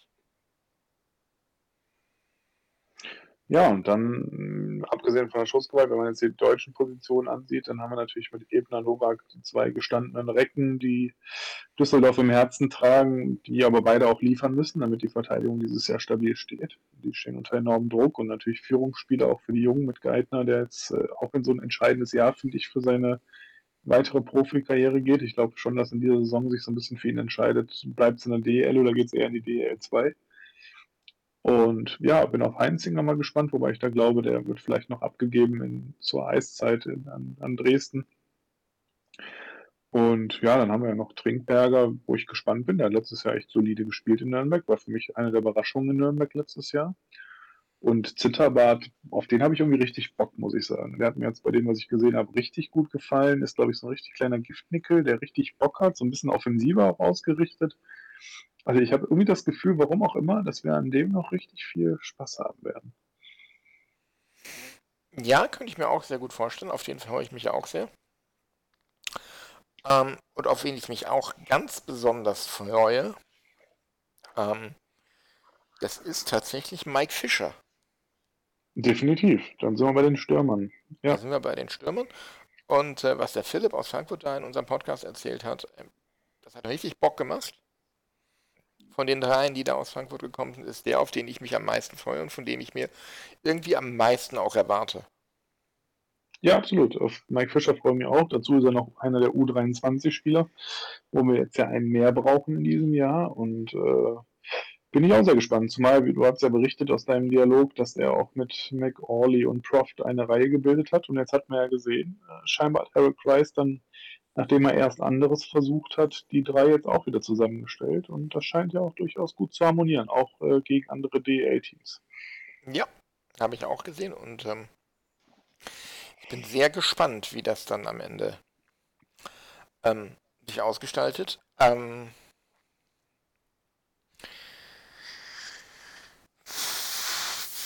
Wie findest du denn unseren Sturm jetzt, wo Brandon O'Donnell noch dazu gekommen ist? Ist mit Sicherheit kein, kein DL-Top-Niveau in Summe, der Sturm, aber man muss schon sagen, das muss ich sagen, die deutsche Seite gefällt mir sehr, sehr gut. Also mit Barter, der weiterhin, glaube ich, auch in der Lage ist, noch ein gutes Jahr abzureißen, auch wenn er jetzt äh, mittlerweile 38 ist und äh, ja, mit Sicherheit äh, nicht mehr jünger wird. ähm, aber trotzdem, dem traue ich nochmal ein, gute ein gutes Jahr zu. Eder traue ich auch nochmal einen Säckler auf das letzte Jahr, wo er so ein bisschen den Durchbruch geschafft hat, zu. Ehl, starker Typ, auch da, Fischbuch sowieso, der wird auch wieder seine, das Potenzial für eine 50-Punkte-Saison. Ähm, auf meinen Schein bin ich sehr gespannt. Also Postel, ja, junger Deutscher, da weiß ich nicht, der war in Krefeld für mich schon eher so ein Zweitligaspieler für mich eher so eine Kaderergänzung, aber ich glaube, den werden wir auch öfter mal auf der Tribüne sehen. Und äh, Schiemens, ja, vielleicht kommt da noch was, für mich auch eher so Lückenfüller, weil er ein U-Spieler ist. Ähm, weniger jetzt, um da groß für Furore zu sorgen. Soll seinen Job machen, soll vernünftig äh, ja, verteidigen. Ich glaube, das wird eher sein Job sein, als, trotzdem er im Sturm spielt. Und das ist die deutsche Fraktion, also die gefällt mir echt gut in Summe für, für so ein ich sag mal, ein Durchschnitts-DL-Team, was wir realistisch gesehen einfach nur noch sind, äh, wenn überhaupt. Und dafür sind die, ist die deutsche Fraktion stark. Ich glaube, wo es uns einfach leckt, das ist die Ausländerposition. Die ist einfach schwach besetzt in Summe, die Ausländer. Jerry D'Amigo, ja, hat das Zeug, seine 30 Punkte zu machen, aber mehr sehe ich bei ihm nicht. McAuley bin ich einfach mal gespannt, wenn das mit der Reihe gut funktioniert. Vielleicht wird es die Überraschung der Saison. Brandon O'Donnell genauso. Brad Olsen, weiß ich nicht. Bully-Punkt, ja, aber punktetechnisch vielleicht ist nicht der Heilsbringer. Und Viktor Svensson, ja, für mich ist Svensson gescheitert. Der wird jetzt noch durchgezogen, weil er seinen Vertrag hat. Ich glaube, wenn er keinen Vertrag gehabt hätte, hätte man Svensson kaum verlängert und die Saison noch mit, mit reingezogen. Ich glaube einfach, der hat einen verdammt günstigen Vertrag unterschrieben. Also so viel verletzt war in seiner Verlängerung. Äh, anders kann ich es mir nicht erklären. Der ist für mich auch kein BL-Spieler. wir werden sehen. Ähm, ich weiß, dein, dein Schätzelein Svensson. ja, ähm, wenn die DEG schöne Trikots hätte, würde ich mir diese Saison aber vermutlich eins von Brandon O'Donnell kaufen. Aber ist ja nicht. Ja. Leider nein. Leider nein. Aber was hast du denn zum Sturm?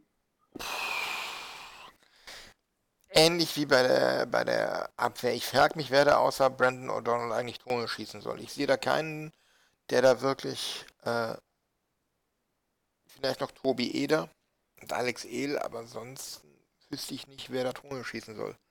Und es ist nun mal ein Spiel, äh, wo derjenige gewinnt, der am Ende mehr Tore geschossen hat als äh, der Gegner. Und ähm, ich glaube nicht, dass Brandon O'Donnell äh, in jedem Spiel ein Tor macht und wir jedes Spiel 1-0 gewinnen. Also. Also du gehst mit unserem Sturm sehr hart ins Gericht. Ich bin. Ich habe kein, einfach kein gutes Gefühl dabei, sage ich. Okay. Wenn, diese, wenn die Frankfurter Reihe funktioniert, dann ja, Brad Olsen für Bully-Spiel enorm wichtig. Ähm, sowohl offensiv wie defensiv, weil wenn du einen Bully gewinnst, kann der Gegner kein Tor schießen, aber dann brauchst du halt jemanden, der damit dann auch was anfangen kann. Und das sehe ich halt einfach nicht. Ich mhm. sehe uns da irgendwie Spiel für Spiel in Schönheit sterben, weil irgendwie keiner den, den Torabschluss sucht. Weil keiner das Selbstvertrauen hat, einfach die Scheibe richtig gefährlich zum Tor zu bringen. Dass wir jede Menge Schüsse aufs Tor haben, die aber alle, die alle harmlos sind und alle direkt in die Fanghand oder auf den, auf den Torwart gehen. Hm. Ein Phänomen der DEG seit längerer Zeit. Ja. Ja, mag auch seine Berechtigung haben, hier skeptisch, skeptisch zu sein, aber ich hatte es ja irgendwann mal vor ein paar Folgen, als wir so ein bisschen erstmalig angefangen haben, so ein bisschen die neue Saison mal in den Blick zu nehmen, gerade auf DEG hin, schon gesagt, ich glaube, dieses Team wird über Einstellung kommen. Und ich glaube, gerade diese, diese Thematik, dass, äh, ja, dass man so ein bisschen als Underdog, vielleicht sogar als Abstiegskandidat gesehen wird, ich glaube, das pusht auch. Und ähm, also ich rechne dem Team über das Einstellung. Das ist, also bei DEG sehe ich dieses Jahr das, was du eben bei Iserlohn so hervorgehoben hast, dass die ja bei Einstellungen und Stadion und Stimmung und so da was machen können. Stadion und Stimmung seien wir jetzt mal dahingestellt, auch das glaube ich, das wird uns wieder pushen. Aber ähm, ich glaube trotzdem, dass das Team sehr, sehr stark über Einstellungen kommen wird und darüber was bewegen kann. Und auch wird. Also ich sehe uns nicht als Abstiegskandidat. Definitiv nicht. Mhm. Okay. Ich stimme dir zu, das könnte in Düsseldorf funktionieren. Wie in Iserlohn mit äh, das Team ist besser als die Summe seiner Einzelteile. Jetzt kommt aber das Aber. Das Aber ist meiner Meinung nach auf der einen Seite Brad Tepper, auf der anderen Seite Harold Kreis. Und ich weiß nicht, ob Harold Kreis mit diesem Kader wirklich was erreichen kann. Ob er damit was anfangen kann. Das denke ich schon, sonst hätten sie ja nicht so geplant. Da hat Harold Kreis seine Finger mit im Spiel. Ich weiß es nicht. Ich habe da irgendwie kein so sonderlich gutes Gefühl bei. Wollen wir eine Wette abschließen, Mina? Du möchtest wieder gegen mich wetten? Ja, selbstverständlich. Wir müssen noch eine Trikotfolge machen. ja, leider ja. Ich habe aber irgendwie nie Zeit. Und immer so ein Rauschen in der Leitung, wenn es um Trikots geht. nee, irgendwann kommt die. Das machen wir dann irgendwann mal, äh, wenn wir uns mal wieder bei dir im Keller sehen oder so. Ja, sehr schön. Können wir uns die schön in groß auf dem, auf dem Bildschirm angucken oder so. Ja, oder du bringst die einfach alle mit. Du hast ja meist alle Trikots gefühlt. Äh, nein. also, jetzt mal hier dein, dein Bustipp. Was sagst du? Wo landet die DG Ende des Jahres? Was ist dein Tipp? Du darfst eine Spanne von drei Plätzen wählen.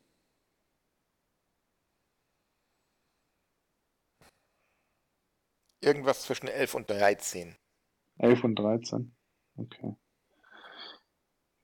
Ich bin jetzt mal mutig, vertraue Nicky Mond, vertraue Harold Kreis, vertraue dem wie ich finde, am Ende für das, was wir machen, nämlich Planung ohne Zuschauer und alles, was jetzt kommt, ist Bonus, was ich extrem geil finde, dass das funktioniert, äh, wünsche ich es wirklich diesem Konzept, was hier eingegangen wurde mit den jungen deutschen Spielern, Platz 9 bis 11. Glaubst du, da kommt noch was nach an Spielern, wenn es die Zuschauerzahlen hergeben? Richtung Playoffs, ich kann mir das kurz vor Transfer-Deadline gut vorstellen, dass man dann überlegt, gut, man sieht dann, kommen wir in die Playoffs oder wir kämpfen gerade noch drum und brauchen vielleicht für die letzten Spiele nochmal eine gezielte Verstärkung, um es eben doch noch zu schaffen, das Ziel. Ja, dafür haben wir noch zwei Kontingentstellen. Ich glaube, eine könnte natürlich sein, wenn, wenn sich einer der Torhüter verletzt, dass man da einen Ausländer nochmal dazu holt. Und ich glaube schon, dass noch mal eine Ausländerlizenz dieses Jahr noch vergeben wird. Und ob jetzt Verteidigung oder Sturm, wird natürlich abhängen von verletzten Situationen und von, von, von den Spielen, die wir jetzt sehen. Ne? Stellt man fest, die Abwehr ist unsere Problemzone, wird wahrscheinlich da eher nachgerüstet nochmal oder vielleicht kommt ja doch nochmal ein Sanity zurück, was ich übrigens nicht glaube. Ich glaube eher, dass wir den nicht mehr im DEG-Trikot sehen werden, vom Gefühl her, warum auch immer.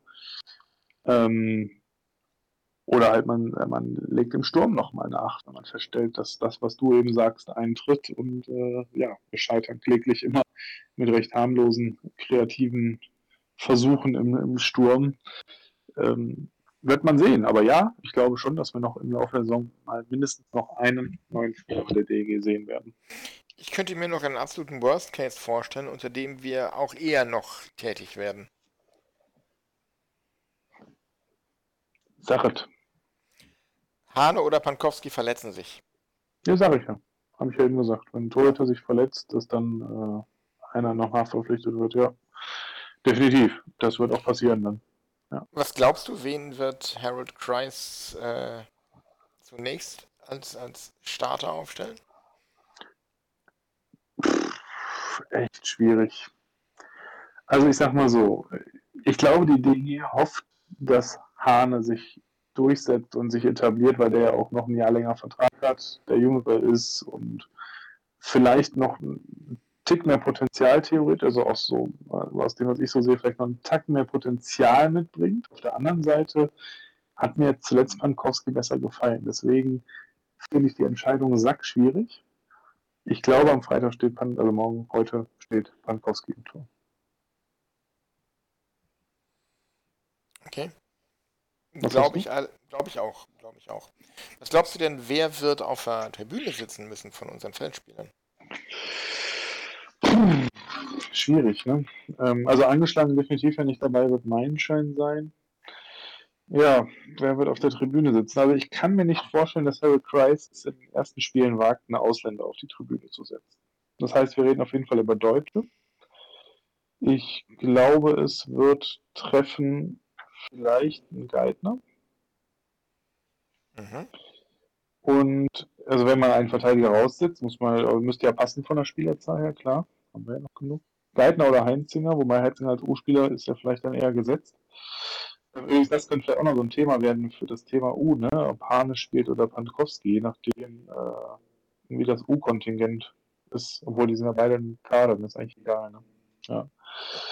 Ähm, boah, im Sturm, wen setzt er da raus? Also, ja, ich glaube Niklas Postel. Auch wenn es an seine alte Heimat Krefeld geht, könnte ich mir vorstellen, dass Postel oder Schiemens, einer von beiden, aber eher Postel, glaube ich. Mhm. Ja, also ich setze mal auf Postel und Geithner. Wäre auch so mein Tipp. Postel oder Schiemens und dann halt Geithner. Ja.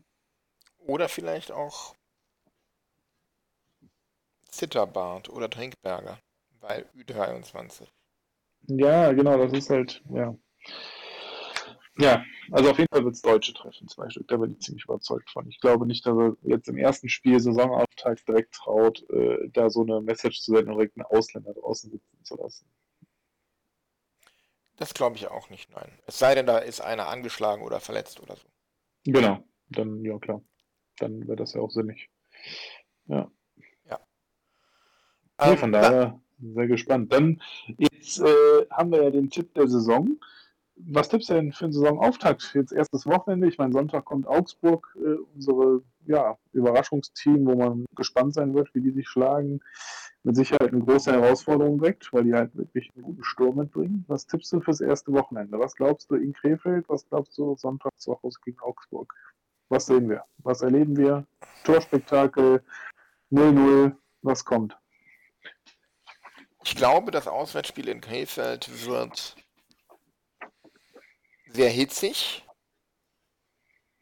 aber wir gewinnen das relativ ungefährdet 4 zu 1. Mhm. Dafür dann aber das Heimspiel gegen Augsburg am Sonntag ähm,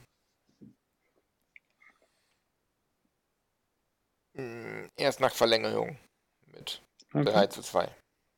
Witzig, genau das Ergebnis ging mir gerade auch durch den Kopf. 3-2 nach Verlängerung. Kurios. Äh, also ja, für morgen, klar, wie immer das gute Gefühl gegen einen äh, gefährlichen, eigentlich schlechten Gegner, aber das macht ihn ja auch so gefährlich und man hatte letztes Jahr gesehen, wie wir in Krefeld bitterböse vergeigt haben. Ähm, trotz allem, ja, die DG gewinnt das morgen, dann sage ich mal 3-1, nicht 4-1, 3-1.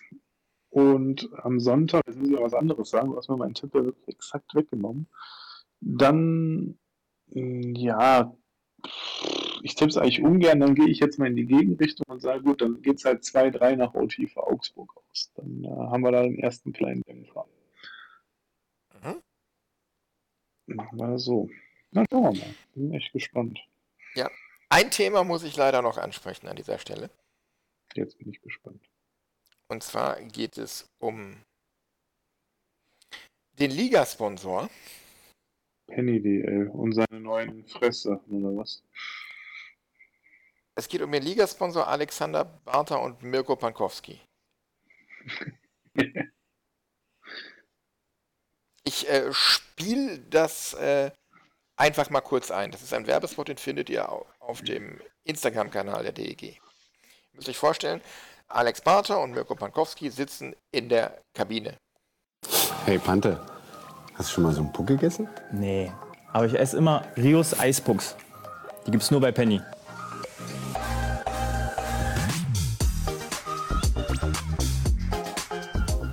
Hast du gut gemacht, Pante. Danke.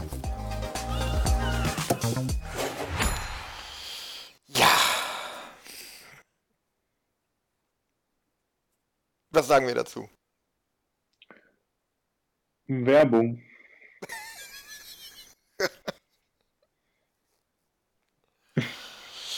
Ja, ich meine, guck dir doch an, für was sich manchen Promi hergibt und was da für Werbung gemacht wird und was die da sagen. Ja. Ähm, ich meine, fürs Eishockey ist es einfach wichtig, dass wir mal wieder irgendwo Präsenz haben. Und eigentlich muss ich sagen, bin ich Penny sehr, sehr dankbar. So scheiße ich diesen Namen auch finde und so sehr ich mir wünschte, wir würden nicht Penny DL heißen. Aber am Ende kann es uns schon helfen, in der Wahrnehmung in der Bevölkerung wieder mal mehr an, an Fahrt zu gewinnen. diese Produkte, die sie da rausbringen und so, finde ich jetzt auch natürlich, wenn man so sieht, erstmal lächerlich. Aber auf der anderen Seite, es kann auch nicht schaden. Ja, das stimmt. Das stimmt. Von der Außenwirkung einfach wieder Eishockey in die Köpfe bringen. Ne? Du guckst in die Tiefkultur und siehst nicht nur den Iglo Blub Spinat, für die Schleichwerbung, sondern siehst halt einen deutschen Nationalspieler auf einer Verpackung, Eishockey und kleine Dinge, die aussehen wie Pucks. Ja, ist doch eine nette Idee. Und es gibt wohl auch diese, diese isolierten Kühltaschen mit äh, Vereinslogos drauf. Ja, guck. So gut. Ja. Also, die Werbung brauche ich nicht drüber reden. Das ist natürlich äh, lächerlich und natürlich darf man darüber schmunzeln. Ich glaube, die Jungs haben beide selber darüber sehr geschmunzelt und fühlen sich dezent peinlich. Aber was macht man nicht alles, um seinen, seinen Lieblingssport äh, im Interesse aller, die ihn ausüben und gerne sehen, äh, nach vorne zu bringen. Und wir brauchen einfach Reichweite, wir brauchen Präsenz. Und da ist es halt ein Medium. Ja. Das stimmt. Das stimmt. Und solange sie nicht singen in der Werbung, ist ja alles halb so wild. Seit Andy Schneider möchte ich halt auch keinen mehr singen hören. Aber Andy Schneider durfte jederzeit gerne seine Gitarre rausholen.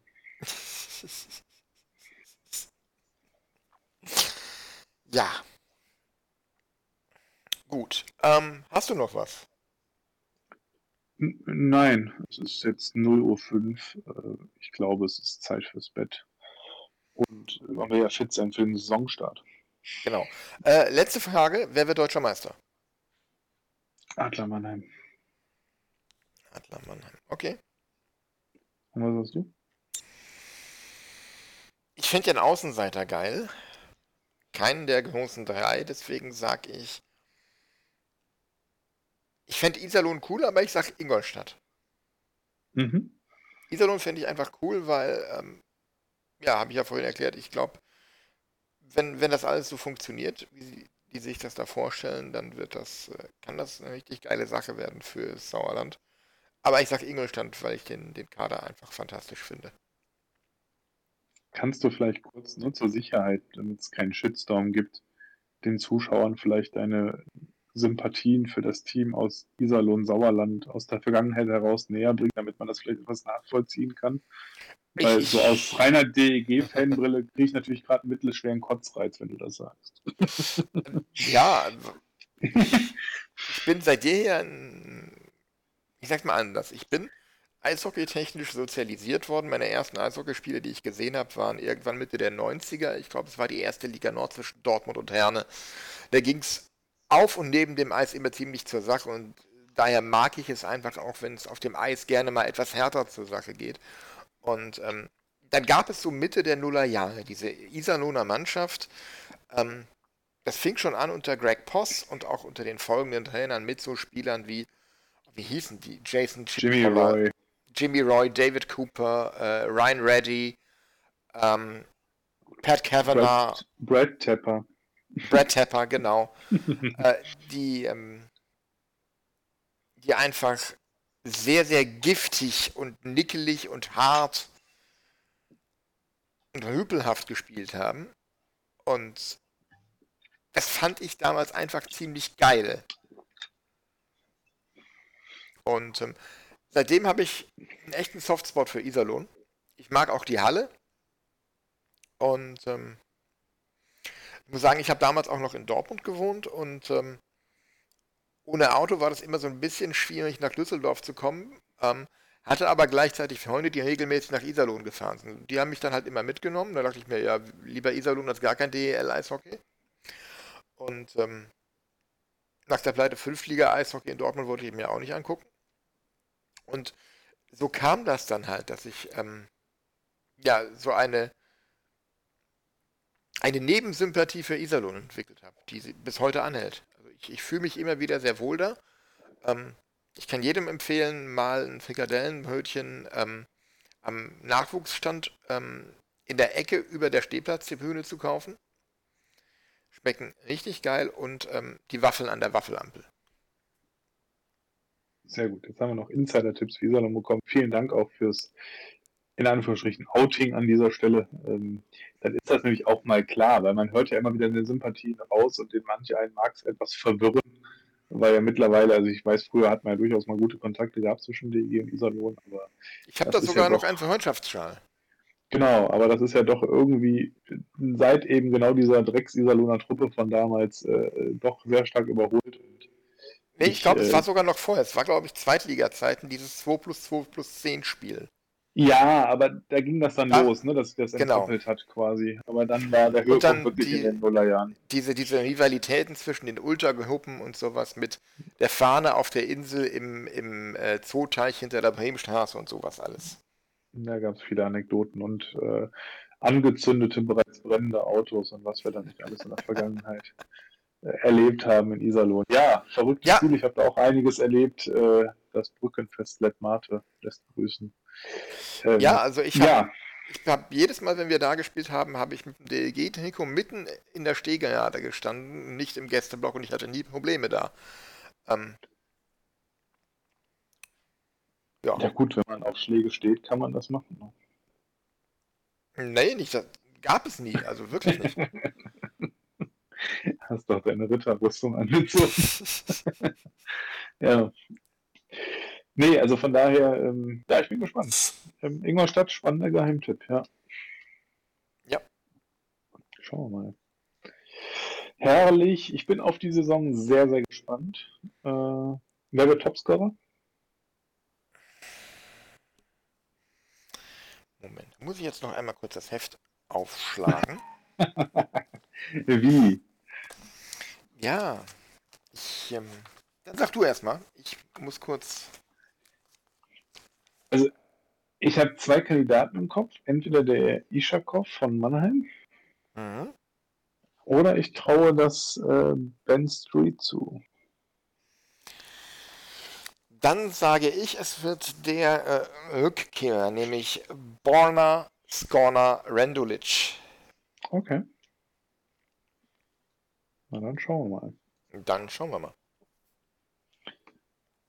Ja, liebe Leute, dann meine letzten Worte für heute, bevor Milan wie immer den genussvollen Abgang bereitet. Äh, vielen Dank fürs Zuhören. Mich würde interessieren, wie bewertet ihr die Saison? Was glaubt ihr, wer landet wo? Lasst es uns doch einfach mal wissen.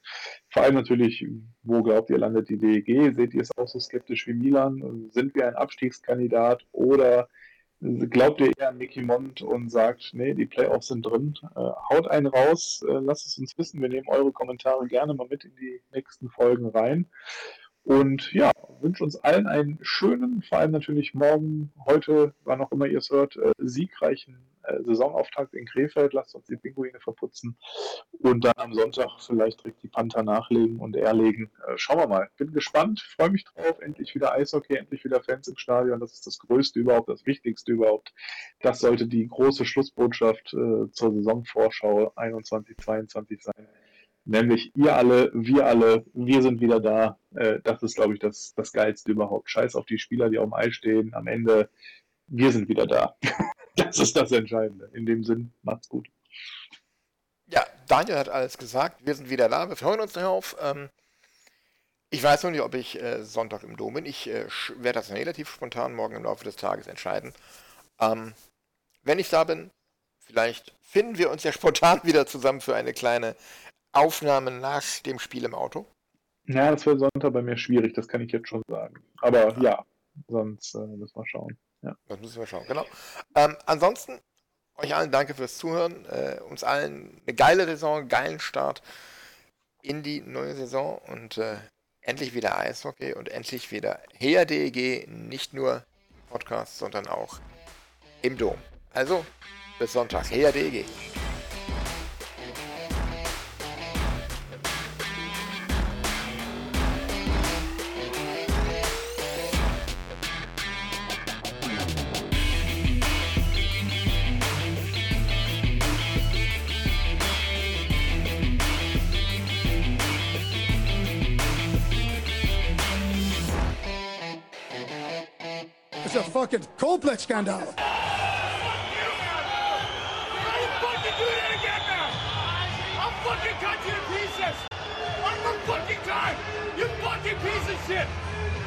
fucking gutless. Oh, This is fucking nicht normal.